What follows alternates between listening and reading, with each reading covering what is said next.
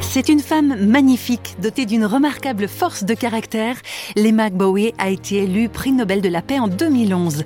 Réflexion faite, jamais notre invité aurait imaginé devenir une telle célébrité. Car le moins qu'on puisse dire, c'est que la vie ne lui a vraiment pas fait de cadeau.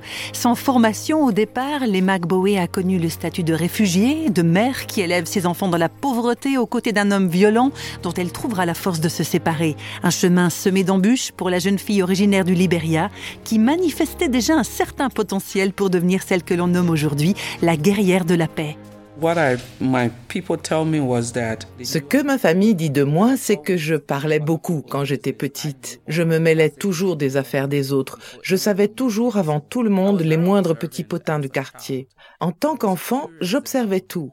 Je me suis impliquée dans les affaires politiques de mon école dès l'âge de 14-15 ans, jusqu'au moment où j'ai obtenu mon bac. J'ai donc toujours été intriguée par différents sujets. Je me posais beaucoup de questions, par exemple quand j'apprenais que dans mon quartier, des maris battaient leurs femmes. Je voulais comprendre pourquoi. Je me demandais ce que ces femmes pouvaient faire pour s'en sortir. Je pense qu'une graine de féminisme a été plantée en moi il y a bien des années au travers de ma grand-mère.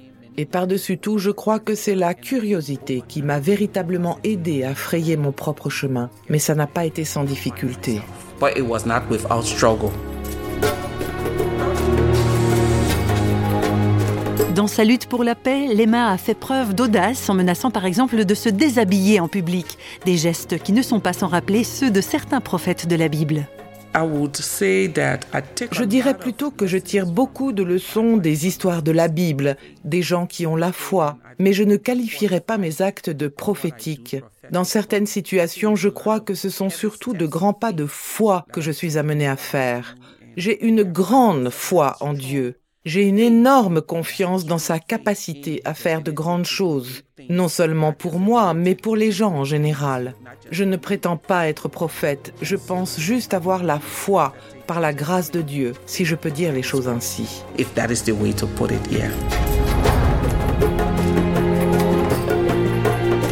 Dans tout son parcours, les Bowie a largement contribué à faire œuvrer ensemble pour la paix des femmes d'origine religieuse différentes. À la base, nous ne sommes jamais divisés sur nos façons de prier. C'est l'interprétation de la foi des gens qui a amené tellement de divisions dans le monde. Lorsque nous avons commencé à travailler ensemble en tant que femmes chrétiennes et musulmanes, ce qui était important pour nous était de ne pas regarder à ce qui nous divisait, mais de nous concentrer plutôt sur nos points communs. Et la question que nous devrions tous nous poser est la suivante. Qu'avons-nous en commun en dépit de nos différences? La première chose que nous partageons en tant que femmes, c'est notre humanité. Quelles sont les choses qui nous maintiendront ensemble dans telle ou telle situation? Voilà ce qu'était notre stratégie.